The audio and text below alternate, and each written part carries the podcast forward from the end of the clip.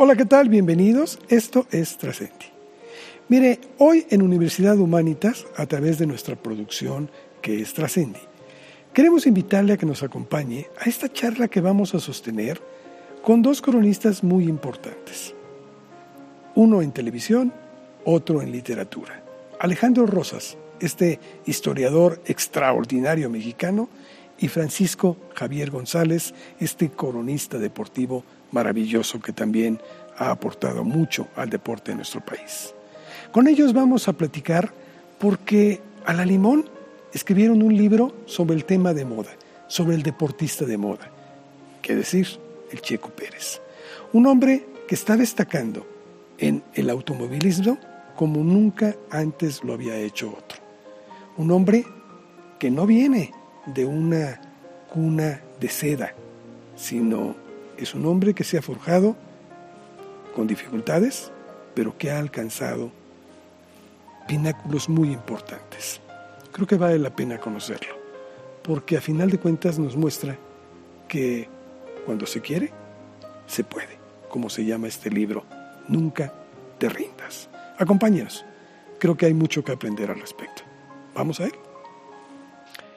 Alejandro Francisco, antes que nada, de veras les estoy muy agradecido por aceptar esta charla y tenemos el pretexto perfecto para platicar con ustedes, que es hablar, yo creo que del tema deportivo más importante de los últimos tiempos, porque está de moda, ¿no? Está de moda, todo el mundo hablamos del checo, se conozca, se no se conozca, nada de automovilismo, pues todo el mundo quiere entrarle al tema porque Checo está dando muchas, muchas satisfacciones a los mexicanos.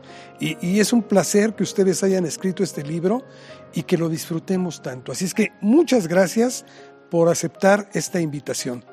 Pero antes de entrar en materia, ¿por qué no me dejan para el grueso de, de nuestro público que pudiéramos conocerles un poquitito a ustedes? Sé que el tema es el checo, pero yo no quiero dejar pasar esta oportunidad de hablar con ambos y saber pues básicamente de sus carreras. Alejandro, ¿cómo te involucras tú en la escritura de la historia política de México? Mira, básicamente yo ya llevo 33 años dedicado a esto. Me gustó desde muy niño la historia en general, me la sabía bien, leía mucho.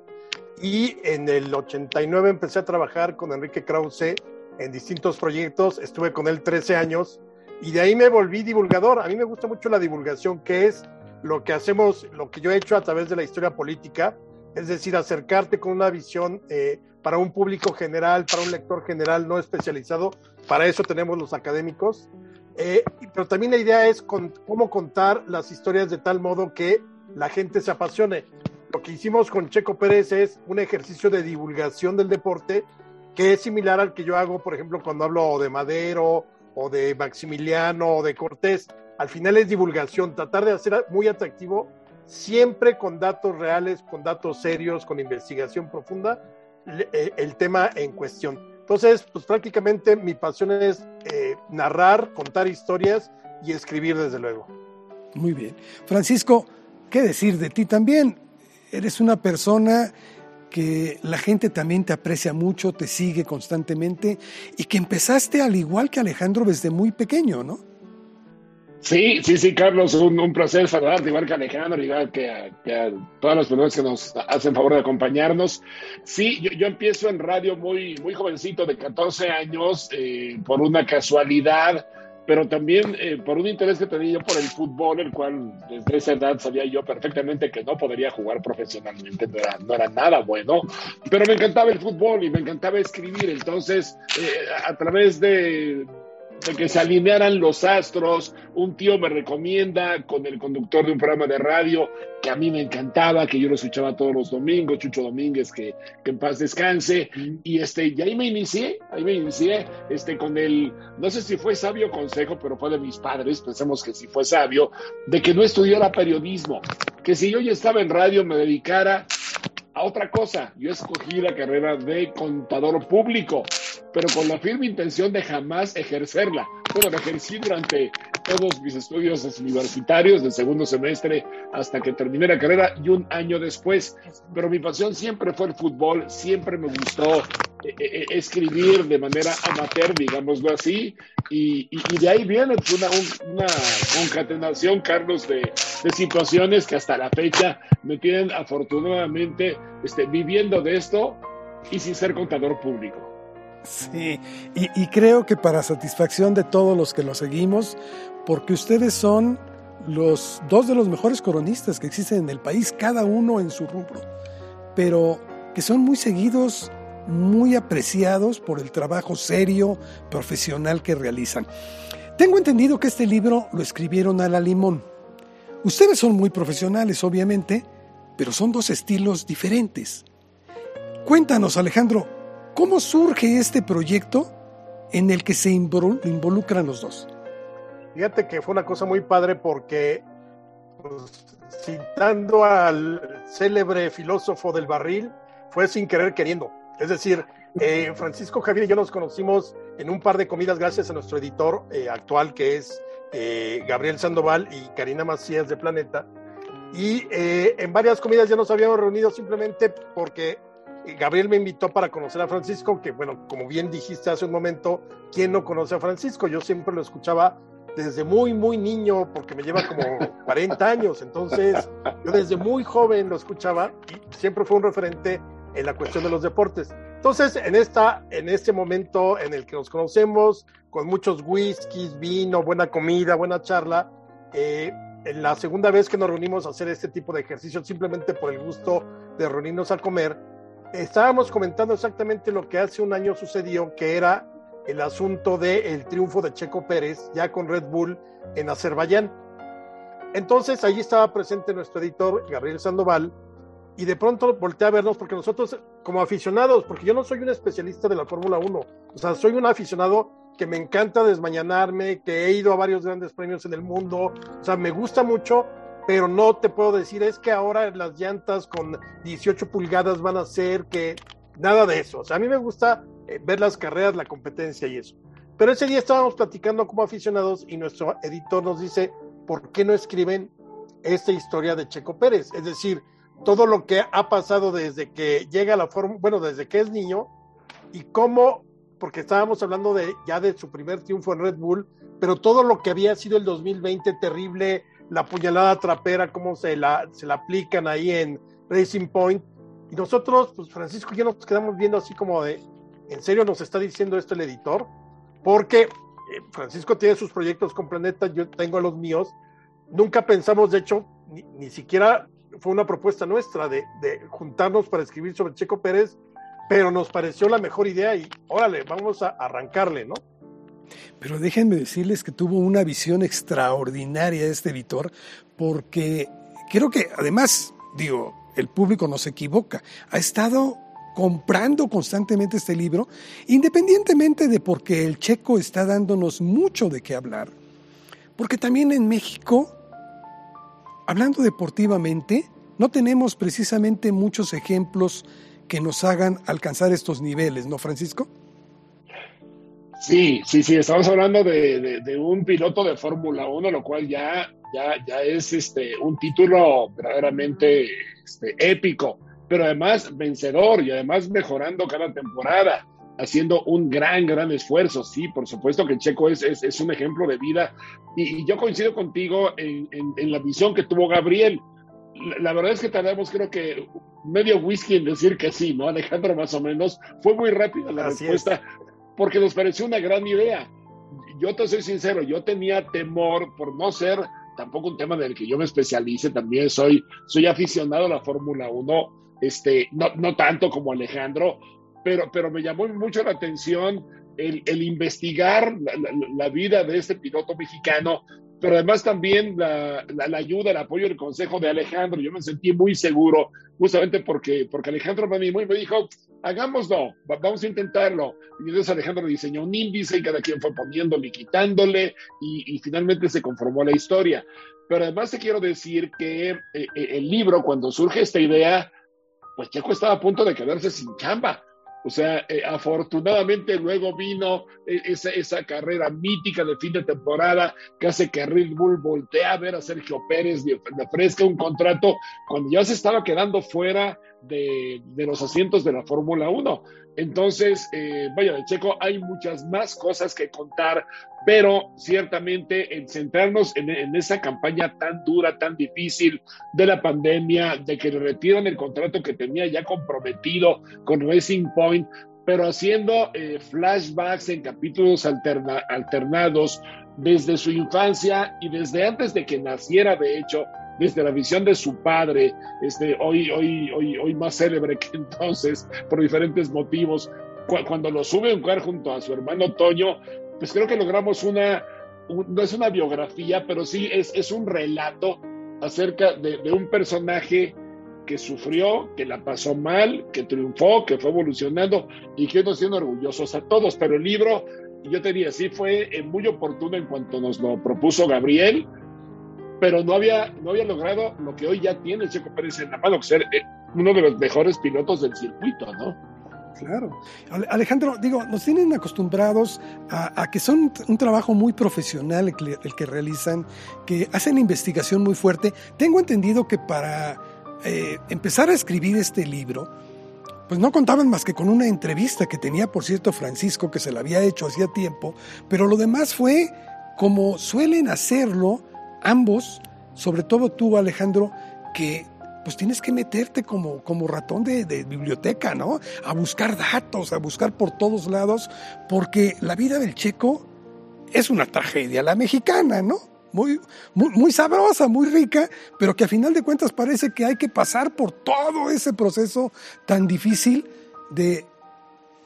Quitas un mito muy importante, que es no se es rico o no se tiene que ser rico para incursionar en esta disciplina. Sí, yo creo que, y por ahí lo mencionamos en el libro, o sea, sí estamos acostumbrados a, nos gusta más quizá esa escena de Torito de Pedro Infante llorando en la tragedia que el final feliz.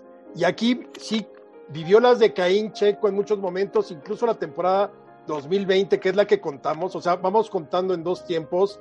Eh, eh, Francisco hace la crónica desde Checo, desde los CART, cómo llega a Europa, y yo en capítulos que se van intercalando voy contando todo lo que fue la temporada 2020, que al inicio parecía ser la gran temporada de Checo y se fue desdibujando la traición de su equipo, todo eso, y cómo al final llega a Red Bull. Digamos, eso es lo que tiene el libro. Pero aquí la diferencia de otras historias es que no, no es, no pasamos al quinto partido, hubo, no fue penal al final y nos eliminaron. Aquí es una historia que ha tenido y sigue teniendo, pues, si no un primer final, un primer final, pero luego tiene otro y sigue feliz y sigue feliz porque vemos ya la consolidación absoluta de, de nuestro piloto. Entonces, creo que eh, eso por una parte es importante porque aquí sí se, o sea, sí se puede que siempre es como un grito más bien derrotista. Aquí lo resumiríamos el nunca te rindas, que es lo que ha hecho eh, Checo Pérez y lo tiene hoy en día peleando con justa razón. El, el, otro día que, triunfa en Azerbaiyán, pues obviamente no se le veía tan contento, no triunfa, sino que queda en segundo lugar, no pues se sí. le veía tan contento y es un segundo lugar, es decir, no, no, no quedó en el treceavo, segundo lugar después de venir del Gran Premio de Mónaco. Entonces ves ahí que está con la idea clara de que puede luchar y puede ser campeón del mundo en la temporada 2022. Pero sí, efectivamente, lo que hicimos fue una exhaustiva investigación hemerográfica, nos metimos a revistas, a los editoriales de especialistas, a las propias entrevistas que ha dado Checo, además de la que le dio a Francisco Javier, eh, nos metimos a las cuentas de Twitter de las escuderías, a su propia cuenta de Twitter y de Instagram de Checo Pérez para saber el tenor, lo que decía de ciertas cosas. Entonces, sí hicimos una investigación y es curioso, a la fecha, por todos los compromisos que tiene Checo Pérez, eh, le hicimos llegar el libro, pero no hemos podido reunirnos con él así en una charla, deja tú para los medios, simplemente para pues, agradecerle que todo lo que ha hecho, porque además creo que hoy aglutina a mucha gente en México alrededor de un deporte que quizá no lo veíamos aquí desde la época de Pedro Rodríguez. O sea, con, e, con, esta emoción, porque claro, la Fórmula 1 y el automovilismo siempre han gustado, pero estamos hablando de, esta es la NBA, esta es la NFL, esta es la Liga Mayor de Béisbol, este es el Real Madrid y el Mónaco. O sea, estamos hablando que es lo más alto que hay en automovilismo. Pero fíjate que debe de estar agradecido también Checo con ustedes, porque si bien es el que hace la chamba, eh, la forma en que ustedes han hablado de él, eh, en donde nos hacen adentrarnos, conocerle también esa parte humana, es sumamente importante. Francisco, hace un rato estabas hablando, por ejemplo, del padre del Checo, que creo que es un personaje sui generis, ¿no?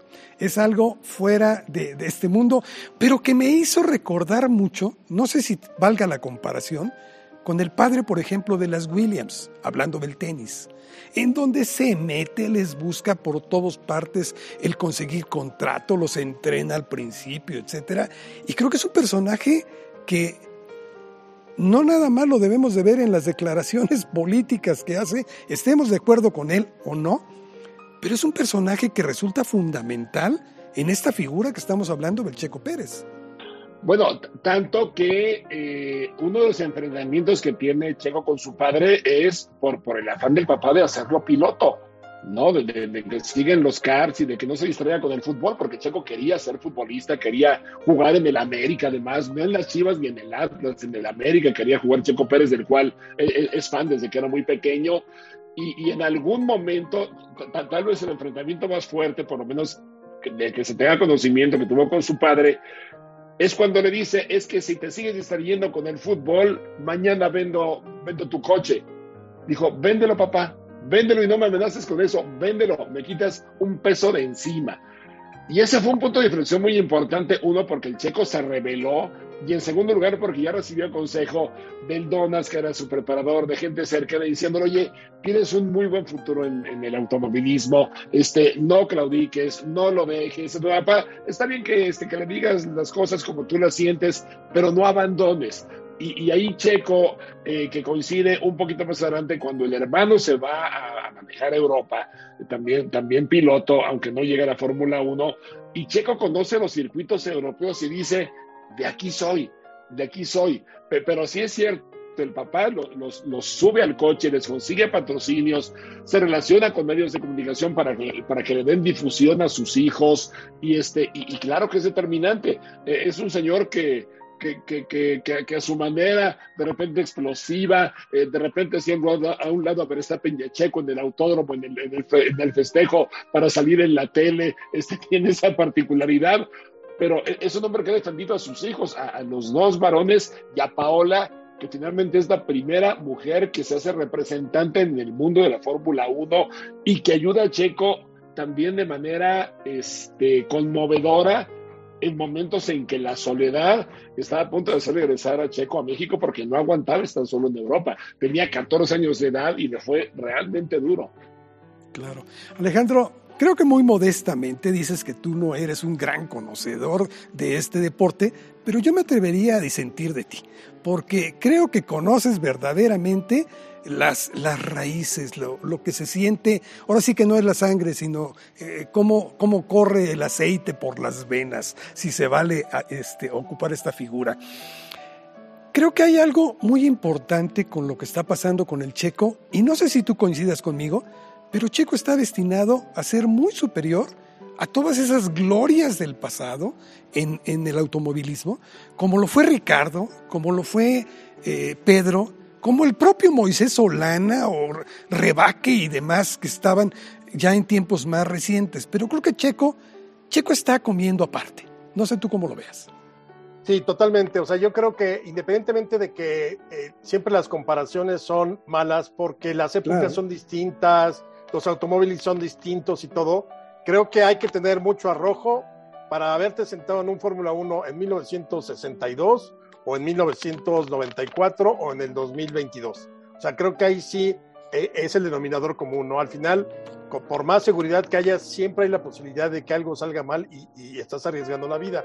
Pero ya en el terreno propiamente del talento, creo que Checo sí ya se convirtió en el paradigma de los, de los pilotos mexicanos por encima de muchos muy notables en otras categorías, Adrián Fernández, el Chapulín Díaz, desde luego, hay muchos, bueno, los hermanos Rodríguez, pero eh, creo que ya por los logros alcanzados, por lo hecho, por, ¿sabes qué? Sobre todo por algo tan difícil como tener un lugar durante 12 años eh, en, un, en una categoría donde solo hay 20 pilotos, O sea, quiere decir que ha defendido a capa y espada su lugar y no porque tenga un patrocinio, sino por talento. Porque hemos, hemos visto y, vemos a varios pilotos actuales que tienen patrocinios y no dan una, ¿no? O sea, bueno, desde el, ruso que se fue, eh, eh, Mazepin, que no, no, no, no dio una ni siquiera cerca de ver algún tipo de talento.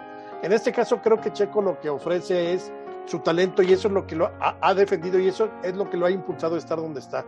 Entonces sí, desde luego creo que él está en un lugar ya privilegiado, ya está en esa galería de 10 o 12 atletas mexicanos, entre Hugo Sánchez, Rafa Márquez, Salvador Sánchez, Ana Gabriela Guevara en su momento como velocista, Soraya Jiménez eh, con su oro, eh, digo, con su medalla olímpica, creo que fue plata, ¿no, Francisco? Eh, no, fue oro, fue oro. Ah, fíjate, oro, es cierto. Entonces, tenemos una playa de que podemos decir, estos son los que han destacado a nivel internacional. Creo que ahí ya Checo tiene su lugar, independientemente de que, claro, hay otros, pero sigue labrando su futuro. Yo creo que todavía le falta porque yo, de todo esto que ahora que nos hemos acercado a Checo tanto y desde antes, creo que en esta temporada está más cómoda que nunca antes en, ninguna, en ninguna de las temporadas anteriores de la Fórmula 1. No solamente por el coche que tiene, sino ya como ya se hizo uno, valga la expresión muy de película, ya así como los Jedi se hacen uno con la fuerza, Checo ya se hizo uno con su auto de esta temporada. No, bueno, y después de ganar Mónaco, lo que es la, la prueba más emblemática de la Fórmula 1, pues creo que podemos incluso exigirle más, ¿no? Que el propio Checo se, se, exige por sí mismo. Y yo coincido contigo, creo que está ya por lo menos en los umbrales de alcanzar a un Chávez, de alcanzar a un Hugo Sánchez, de alcanzar a, otros atletas que han estado en ese nivel. Fernando Valenzuela, el toro Valenzuela, por supuesto, indudablemente va a escribir su, su tiempo ahí. Ahora, Francisco, viene una nueva época y una nueva etapa para Checo, porque, pues bueno, tampoco ya es un niño, no es un jovencito es un hombre ya con experiencia y que cierto, está en la mejor de sus etapas, pero ya le agarró más grande. Y está en una escudería en donde fue contratado como el segundo, como el piloto que ayudaría a Verstappen en todo caso a conquistarlo y ya lo hizo.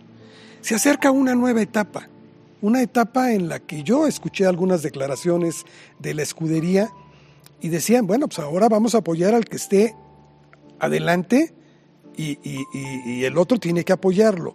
Pero yo creo que esto también es parte de mito, ¿no? Porque lo vimos en España, donde le pidieron que se hiciera un lado para dejar pasar al otro. Y el checo, pues aceptó, pero dijo, pero después hablamos. O sea, también el carácter lo está mostrando, ¿no? Eso es importante. Está mostrando y creo que Sergio ha sido un muy buen gregario. Es decir, sí, sí, ahora le toca ayudar al piloto principal de la escudería. Que, que, también de repente se, entra en la polémica, oye, el contrato no dice que es el piloto número dos, no, pero el sueldo sí. El sueldo sí dice que Verstappen es el número uno, que creo que es un superdotado para, este, para la Fórmula 1. Y Checo es un gran piloto. Eh, veremos cómo se, se, desarrollan las cosas y yo, yo creo que ese enojo que manifiesta el checo, eh, pero finalmente atendiendo las peticiones de su equipo, no está desobedeciendo. Digo, déjalo pasar. Hoy apretó los dientes y lo dejó pasar. Este, y, pasó en, en, Azerbaiyán, ¿verdad? Este, dos, dos grandes premios después, cuando venía mejor Verstappen, ya venían los, los, dos punteando la carrera y le, dicen por el radio, no, no peleen, no fighting, lo entendió Checo y lo asumió perfectamente al término de la conferencia diciendo, a ver, tenía mejor situación de neumáticos este, más, traía mejor ritmo de carrera y estuvo muy bien la decisión de mi equipo. debe ser muy duro en, en, en un deporte tan exigente al que cuesta tanto trabajo llegar y luego triunfar el, el contener el ego porque finalmente todos tenemos uno de ellos, más grande, más pequeño, pero, pero finalmente yo imagino la cantidad de, de, personas que le dicen a Checo, es que tú estás para ser el número uno, y a lo mejor sí lo está en algún momento, no lo sé, pero está pensando yo, me parece, igual que Lewis Hamilton, que hoy sufre muchísimo con su, con su auto, que, que son son superdotados para la Fórmula 1, ¿no? Es, gente que naturalmente ya tenía un don y Checo lo hizo a, punta de, golpe de talón y a punta de golpes para ser un gran piloto.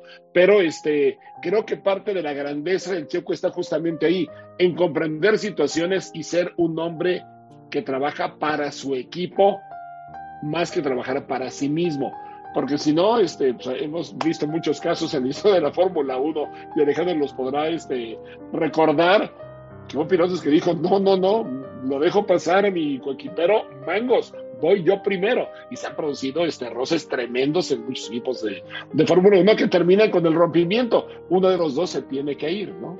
Yo creo que aquí lo que le falta a Checo es digamos, lo llevaron para ser el, piloto, digamos, que acompañe a, Max tiene posibilidades esta temporada, sí, pero también depende de lo que haga Max y, el coche, si está a punto o no. Pero creo que él ya consolidaría, digamos, toda esa carrera porque le debe a Red Bull una cosa, el, el, subcampeonato, el campeonato de constructores. El año pasado se tardó Checo en agarrarle el automóvil, eh, tuvo ya hacia el final bastante buenos resultados, pero ese fue, eh, lo ideal sería que cualquiera de los dos fuera el campeón como piloto, pero la escudería debe de ganar este año el campeonato de constructores. Creo que entonces ya ahí es como eh, jugar en el Real Madrid. No eres Cristiano Ronaldo en su momento, no eres Messi en el Barcelona, pero eras esa parte del equipo que consiguió, como Rafa Márquez, que, es discreto porque era defensa. Y, y, tuvo sus momentos, pero estuvo ahí para ganar no sé cuántos títulos en el fútbol. Creo que eso es lo que tiene Checo que debería tener enfrente, ¿no? Eh, vamos a ganar este año el de constructores y el de pilotos. Si en el de pilotos puedo hacerlo yo, perfecto, pero hay que darle los dos en el mismo momento a Red Bull. Oye Alejandro, pero fíjate que ustedes en el libro narran algo que me llamó mucho la atención. Checo, desde los 14 años, como lo dicen, pues tuvo que irse hacia Europa. O sea, no fácil era un niño prácticamente y estaba por allá ya tratando de, alcanzar cosas. Y, las condiciones en las que llega a vivir, en un cuarto muy pequeño que ustedes narran, etcétera, después cómo va subiendo, pero lo hacen hasta cierto punto un chico muy introvertido. De hecho, sus amistades, pues no son dentro del mismo grupo de pilotos, sino que están eh, en el círculo original, en el círculo de la familia. Ahí es donde están sus amistades. Y no precisamente muchas veces estas personas pueden ser consejeros que sean muy, muy fidedignos o conocedores de la Fórmula 1. Checo no podría en determinado momento, ahorita que está viviendo las mieles, y es tu opinión, porque yo sé que no, no eres adivino, ¿no? pero hasta cierto punto no escuchará el canto de las sirenas de decirle, Checo, tú tienes que salir adelante, con gente que no conoce tanto de esto, pero que sí lo quiere tanto, que los obliga a veces a ver otra visión.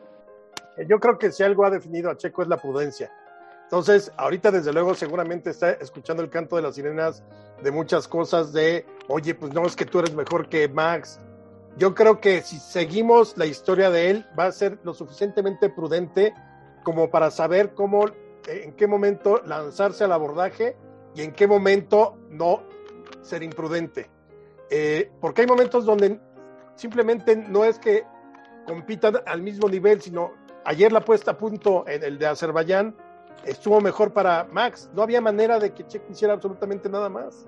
Entonces, en cuanto él no escucha, se ate al mástil como lo hizo Ulises para, para no caer en manos de las sirenas, creo que ahí va a tener una mejor temporada y va a estar ganando cuando tenga que ganar y eh, la otra es apoyando a su equipo cuando tenga que apoyarlo. Yo creo en la prudencia de Checo. Francisco, ¿tú cómo ves lo que puede venir a corto plazo con el Checo? ¿Habrá de continuar en este equipo que a final de cuentas le ha brindado un gran apoyo y, tiene un auto para lucir. O sucederá como en muchas otras ocasiones de que ya alcanzó un nivel que dice, pues aquí a lo mejor, digo por la juventud de Max, que es difícil que pudiera eh, dejar a Red Bull, pudiera migrar hacia, hacia otro lugar. Especular es parte del encanto, ¿no? En el mundo de los deportes y muchas otras cosas. Eh, por lo pronto, Checo tiene dos años más de contrato que recientemente le, le ha sido extendido, por lo tanto, eh, yo, yo, yo, creo que, que, Checo, salvo que pase algo muy importante, va a terminar su carrera con Red Bull. No sé si después de estos dos, dos años, estamos hablando del 2024, este, Checo quiera continuar o, quiera tomar un, un, un, papel preponderante en la propia escudería o seguir con sus proyectos en México apoyando a jóvenes este, eh, pilotos. Eh, pero creo que Checo ha llegado a esta edad madura, con mucho aprendizaje, con mucho conocimiento, con ese manejo de situaciones que hoy, hoy hace que ya nadie la vea por encima del hombro. Porque a Checo Pérez muchas veces dice, ay, mira este mexicanito que está en la Fórmula 1, que es un deporte básicamente europeo. De repente sí, con algunos brasileños portentosos como Ayrton Senna, como algunos eh, argentinos que también destacaron muchísimo, pero, pero a fin de cuentas es un deporte europeo el hecho de que Sergio se haya ganado un lugar de respeto en el mundo de la Fórmula 1, creo que ya habla de su gran conquista. Eh, no, no, no, sé cuántos años más vaya a durar, creo que la carrera de Checo no, no, no, no debería ir por promedio, simplemente por antecedentes históricos, más allá de esos dos años, tal vez un año más, y yo por lo menos de momento no, no lo veo en, en un mejor lugar. Este, Hubiéramos dicho lo mismo de Mercedes hace poco tiempo, que era el mejor lugar para correr, y hoy están sufriendo muchísimo. Y Ferrari empezó la campaña a tambor batiente y, y en Azerbaiyán a, tuvo que la carrera terminó sin los dos Ferraris por problemas técnicos y mecánicos y, y, de diferentes índoles. Es decir, e, eso también puede variar mucho de una campaña a la otra, más ahora que existe un cambio de reglamento, pero este, yo la verdad es que a Checo lo veo cómodo, a Red Bull lo veo cómodo, y a Verstappen y a Checo, sabiendo que son deportistas altamente competitivos, los veo haciendo un buen equipo. Entonces yo creo que este, lo que está viendo hay que cambiarlo. Yo, yo veo a Checo ahí hasta que termine su carrera seguramente.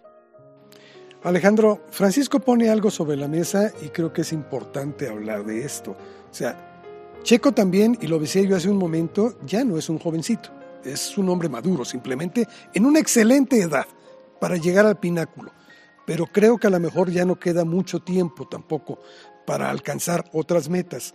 Sabemos que tiene enormes cualidades, enormes. Yo creo que es el piloto que mejor cuida sus llantas, por ejemplo. Lo aprendió y ustedes lo narran en el libro también, cómo aprende esta situación. Tiene un equipo que le ayuda mucho también a poder destacar en ese nivel. ¿Cuál crees tú que sería la característica más importante a destacar tanto de Checo como del equipo en que se encuentra. Insisto, en el caso de, Checo, creo que eh, la prudencia, la, eh, la, sangre fría como para, a pesar de estar en las peores condiciones, pues su frase, no rendirse nunca. Lo vimos, eh, nadie esperaba que ganara esa carrera allá en Sakir, eh, la, la, todavía con Racing Point, viniendo desde el último lugar por el golpe este que le habían dado, o sea, un rozón que lo sacó, lo despistó y gana. Entonces yo creo que eso es algo que, que, tiene, sobre todo le ha dado esa madurez porque los dos chavos que estuvieron, Albon y Gasly antes de Checo, querían comerse el mundo y lo único que provocaron es no tener resultados. Ahora, creo que se recorrió demasiado la edad y entonces obviamente las escuderías están buscando pilotos de 22, 23 años. Eh, Vettel fue, era el, fue el, el ganador de un campeonato mundial de pilotos más joven de la historia. Y ya para los 27, 28 ya, ya tenía los cuatro. Si tú ves, por ejemplo, Senna o Prost, empezaron a ganar cerca de los 30 eh, Senna y ya pasado los 30 Prost. Es decir, se redujo mucho eso. Entonces, esa es la carrera contra el tiempo con la que lucha Checo. Pero yo creo que está, por eso, en el momento ideal, en una escudería que necesitaba esa madurez, ese equilibrio y esa prudencia que tiene Checo y la fiabilidad que buscaba Checo, que no fuera a la mitad del camino y de pronto estallara el motor como le sucedió con eh, Racing Point en algunas ocasiones o con Force India y demás. Entonces, creo que se conjuntaron por primera vez para Checo la, el mejor auto con sus mejores circunstancias de él como piloto y ahí están los resultados. Claro, y yo creo que hay cosas que lo han hecho madurar tremendamente, como esa puñalada por la espalda que ustedes este, pues manejan, eh, cuentan, y que de alguna manera también le ayudó a, a temperarlo. Nadie sabía lo que le esperaba a Checo. Obviamente Red Bull es una gran opción, pero ve cómo se ha caído eh, Aston Martin. Ni Stroll ha dado lo que supuestamente era el gran piloto, no se ve que es hijo de papi, y Vettel hace lo que puede con un coche que no tiene todas las condiciones que quizás sí llegó a tener con Checo.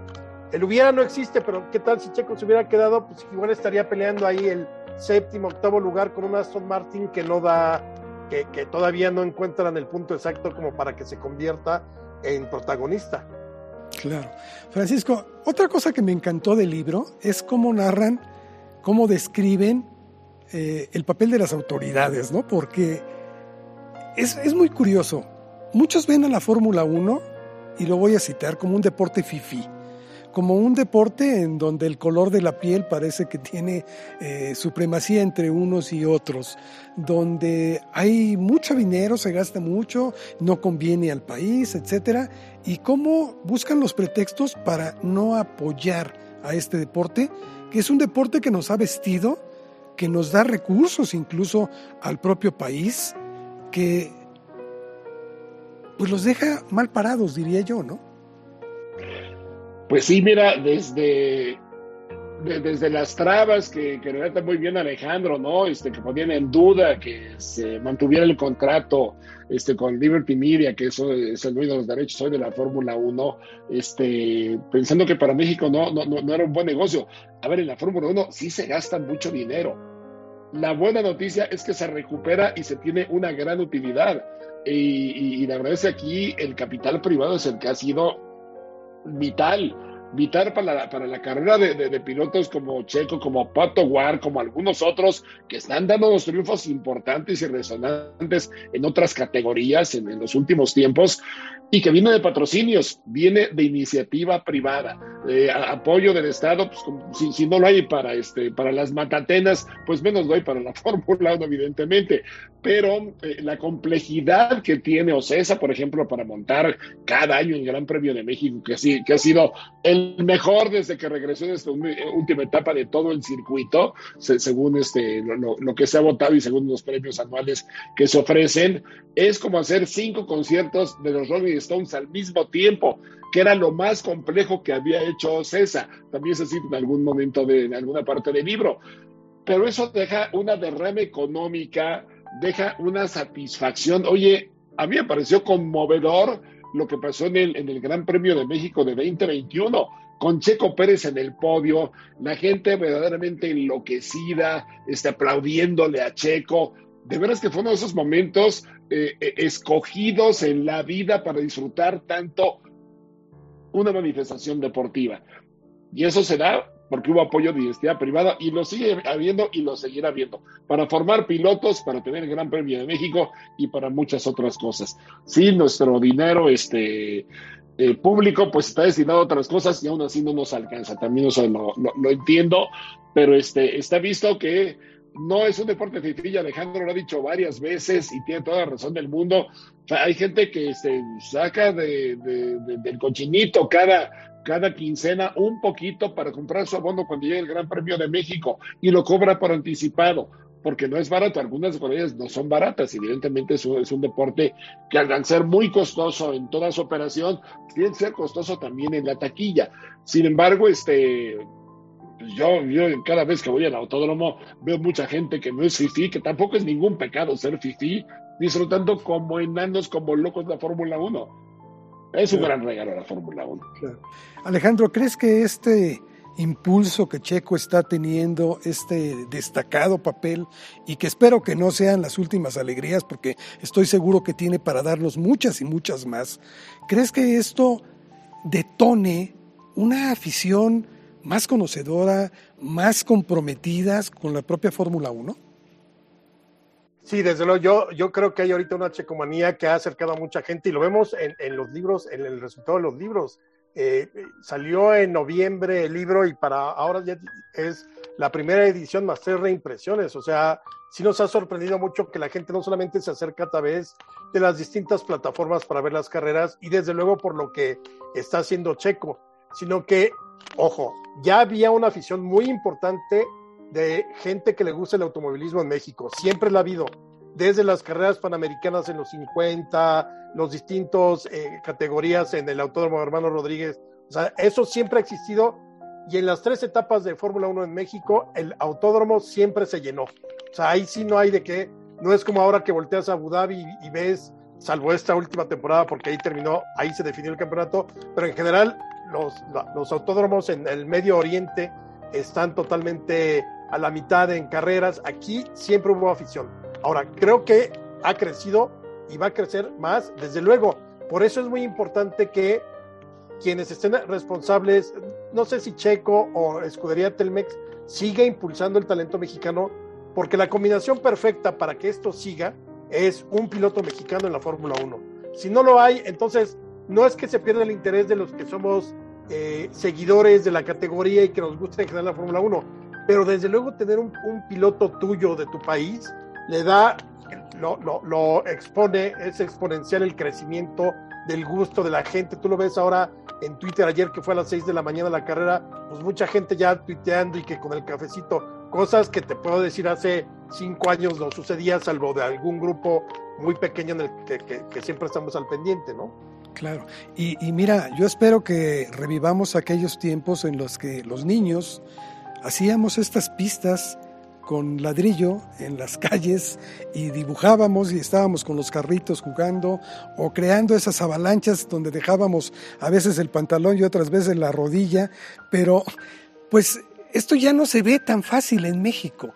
Yo espero que, que esto se reanude y se reanude gracias a esta tipo de promoción, a que ustedes escriben libros como esto, a que existe una figura de la cual podemos hablar, a, los destacados papeles que viene eh, este, realizando el Checo Pérez. Y yo espero que este nos traiga un regreso a esos años felices, ¿no? Yo también, yo también absolutamente porque además, eh, digo, aunque también lo hemos comentado en otras ocasiones, este no es un libro de, autoayuda ni de motivación, por lo de nunca te rindas, por el hashtag de, de, Checo Pérez, pero creo que sí tiene momentos inspiradores, porque Checo Pérez en sí mismo es alguien que nos inspira. ¿No? Nos inspira alegrías, nos inspira el reconocimiento al esfuerzo, nos inspira el, brillar en un mundo generalmente ajeno para los deportistas mexicanos. Y, entonces eh, también creo que vale la pena decir, Carlos, que este no es un libro técnico, no es un libro para iniciados en la Fórmula 1. Eh, eh, es un libro que te da algunos tips de cómo entender un poquito más la Fórmula 1, pero está escrito desde el punto de vista del aficionado, como lo es Alejandro, como nuestro servidor, y, contamos pasajes de la vida de alguien cuya existencia vale la pena este, ser resaltada, vale la pena asomarse a ella, pues. Entonces, eh, yo creo que sí.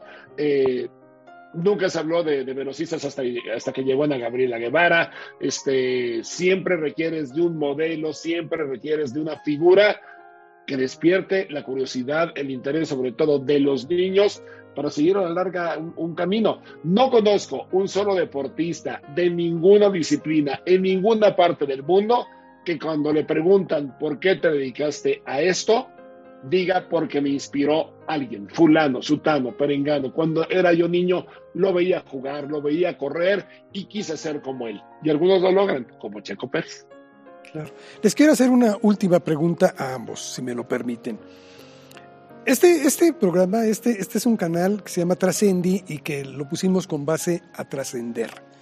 Yo sé, por ejemplo, Alejandro, tú escribes de muchos personajes que nos han dado muchas cosas buenas al país, también cosas malas y que debemos no repetir, pero nos dan la posibilidad de escoger aquello sobre lo cual podemos caminar y aquello sobre lo cual debemos de desandar, ¿no? Y creo que ese es el objetivo de la vida. Por eso es que a mí me gustaría hacerles eh, un cuestionamiento. Para ustedes, ¿qué significa el término trascender? El que quiera empezar con ello. A ver, el trascender, me, tendré que ir a, una definición seguramente poco técnica, pero que es lo que yo entiendo como trascender, que es dejar una huella, el, hacer algo más que los demás, el ser recordado después de que te fuiste por algo que ojalá sea bueno, también puedes trascender por algo que resulte, que resulte malo, que sería negativo, y por enseñar justamente parte de ese camino al que tú haces referencia. Fíjate que eh, en, la investigación que hicimos, eh, yo encontré un libro que es maravilloso de la biografía de los hermanos Rodríguez, que hizo Carlos Calife, que es un, que es un libro de este tamaño de grueso, es, una maravilla. Y en él eh, hay varios prólogos y uno de ellos es el de Adrián Fernández. Y él decía, a mí me hubiera gustado algún día encontrar un libro que me diera cierta luz de qué es lo que tenía yo que hacer pero no había ninguna referencia. El propio Checo nace sin tener durante 30 años México un piloto de Fórmula 1. Pedro Rodríguez le quedaba muy lejos, estaba este, Checo en plena fabricación cuando Pedro ya no existía. Entonces, eh, creo que eh, el, trascender implica todo eso que, este, que, que, yo visualizo de esa manera, pero, pero para trascender también se necesita una herramienta que es que los demás sepan qué hizo quien trascendió para poder intentar un camino similar y lograr también la trascendencia.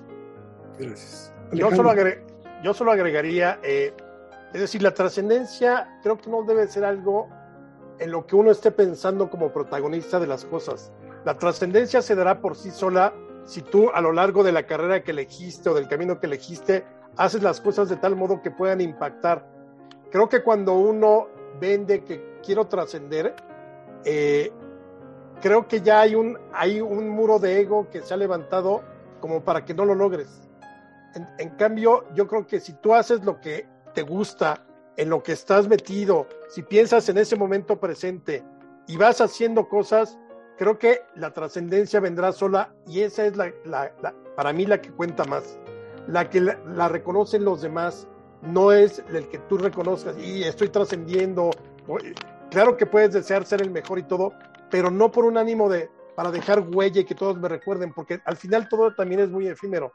Creo que la trascendencia tiene mayor gusto cuando no estás tras ella, sino se da por lo que lograste, sin estar pensando, híjole, es que ahora el, el próximo domingo tengo que trascender más porque no, se va dando a lo largo de todo un proceso.